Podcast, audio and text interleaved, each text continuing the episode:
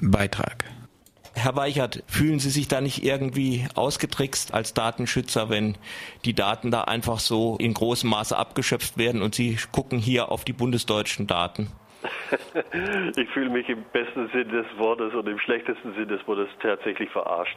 Also was da äh, von den Briten und den US-Amerikanern passiert, äh, einmal jetzt bei Tempora äh, über das Communication Government Communication Headquarter und bei den USA über das PRISM-Programm bei der National Security Agency geht weit über das hinaus, was nach europäischem und deutschem Datenschutzrecht akzeptabel ist. Und äh, wenn wir versuchen, jetzt hier den Persönlichkeitsschutz in Deutschland auch nur einigermaßen im äh, Griff zu behalten und unter Kontrolle zu halten und gleichzeitig äh, wir sehen, wie eben Lachs und äh, ja völlig ohne jegliche Kontrolle und ohne jene Grenzen eben die Briten und die US-Amerikaner Datenverarbeitung vornehmen, dann kann einem schon das Grausen kommen. Aber ich muss dazu sagen, wir wussten das im Prinzip, dass also nicht nur die Einstellung da ist, sondern dass also auch eben sowohl in Großbritannien als auch in den USA Gesetze bestehen, die dafür eine Legitimation geben können. Die Praxis hat uns dann doch etwas überrascht und äh, hat uns auch oder hat mich persönlich auch schon äh, schockiert. Nun fallen ja die Briten eigentlich ja auch unter die EU. Da gibt es ja auch Richtlinien für den Datenschutz. Das ist genau der Punkt, äh, den wir jetzt weiter prüfen müssen. Das, was also jetzt hier von den Briten gemacht wird, läuft wahrscheinlich über das, was früher das dritte Säule war, also Justiz und Sicherheit oder Inneres und Justiz. Das war bisher nicht vergemeinschaftet, ist aber äh, mit den neuen europäischen Verträgen definitiv auch in den Bereich der Europäischen Union integriert worden. Wir haben seit 2009 ein Grundrecht auf Datenschutz in der Grundrechtecharta der Europäischen Union und insofern müsste es rechtliche Ansatzpunkte geben, jetzt gegen die äh, Kontrolle durch das äh, Government Communication Headquarter vorzugehen.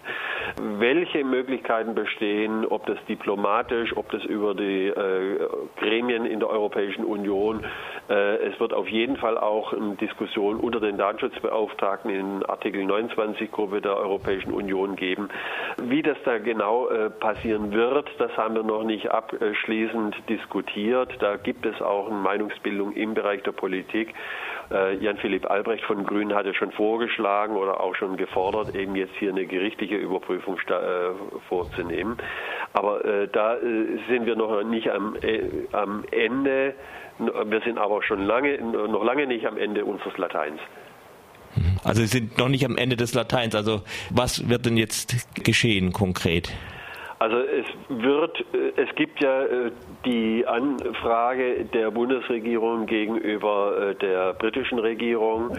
Es muss dann als nächstes eben eine umfassende Sachverhaltsaufklärung geben. Ich vertraue da weniger jetzt der britischen Regierung als weiteren Dokumenten, die von Snowden wahrscheinlich veröffentlicht werden. Das ist ja das Schöne, dass also Edward Snowden offensichtlich sehr, sehr viele Informationen Informationen verfügbar hat, die er dann eben auch der Öffentlichkeit äh, bereitstellt. Äh, dann ist es definitiv notwendig, dass die zuständigen europäischen Gremien sich damit befassen, also Kommission, Rat und Parlament. Wir werden äh, als Datenschützer bei den nächsten europäischen Sitzungen uns auch genau mit diesen Fragen auseinandersetzen. Wir haben keine direkte Kontrollkompetenz, sondern die liegt nun definitiv beim äh, Information Officer in, äh, in Großbritannien.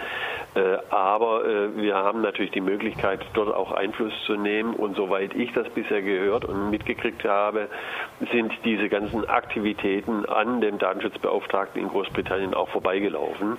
Also der muss jetzt auch eine Aufklärung vornehmen und mhm. muss uns entsprechend informieren. Ja, Sie vertrauen da nicht der britischen Regierung, das würde ich in diesem Falle auf keinen Fall natürlich tun, aber vertrauen Sie denn der deutschen Regierung? Es gibt ja also hier ja auch immer wieder Versuche, Datenschutz aufzuweichen, die Kompetenzen des BND auszuweiten, Fluggastdaten, sage ich als Stichwort.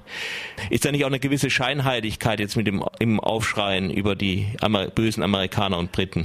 Äh, Ja, so äh, laut ist dieser Aufschrei leider gar nicht äh, auch in, öffentlich, in der Öffentlichkeit hier in Deutschland gewesen. Schon gar nicht in Großbritannien und den USA, wo also die Medien und insbesondere die herrschende Politik und die äh, Mehrheit der Bevölkerung hinter diesen Überwachungsmaßnahmen steht, was ich überhaupt nicht verstehen kann.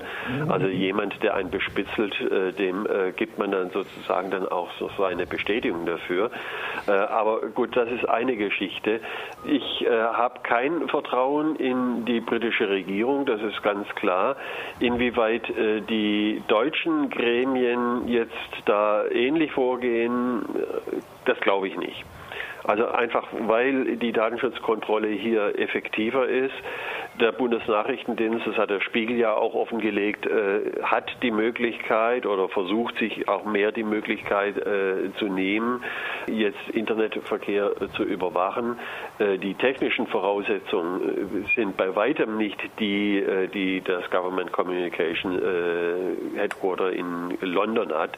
Das habe ich schon vor Jahren festgestellt, dass also dort eben die Briten wahnsinnig investieren, viel Zeit, viel Geld und insbesondere viel Personal auch eben äh, für die Überwachung vorsehen. Wir wussten noch nicht genau, was die machen. Jetzt wissen wir es. Genau das Gleiche sehen wir ähm, bei der NSA in USA.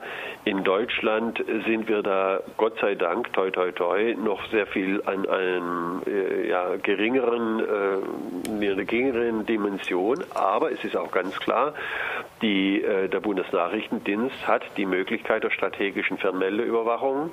Das ist sogar 1977 vom Bundesverfassungsgericht akzeptiert worden. Dafür gibt es gesetzliche Regelungen. Das wird kontrolliert durch die G10-Kommission, die parlamentarischen Kontrollgremien. Also hier müsste im Prinzip als nächstes eben auch dann äh, die, müssten die zuständigen Gremien aktiv werden, um zu sehen, ob hier nicht auch in Deutschland irgendwo äh, ja noch Leichen im Keller sind. Soweit Thilo Weichert im Gespräch mit meinem Kollegen Jan Ketmann. Thilo Weichert ist äh, in der Datenschutzbehörde des Bundeslandes Schleswig-Holstein der Vorsitzende unabhängige Landesdatenbeauftragte und in Freiburg aus der Vorgeschichte kein Unbekannter. Fokus Europa. Europa. Beitrag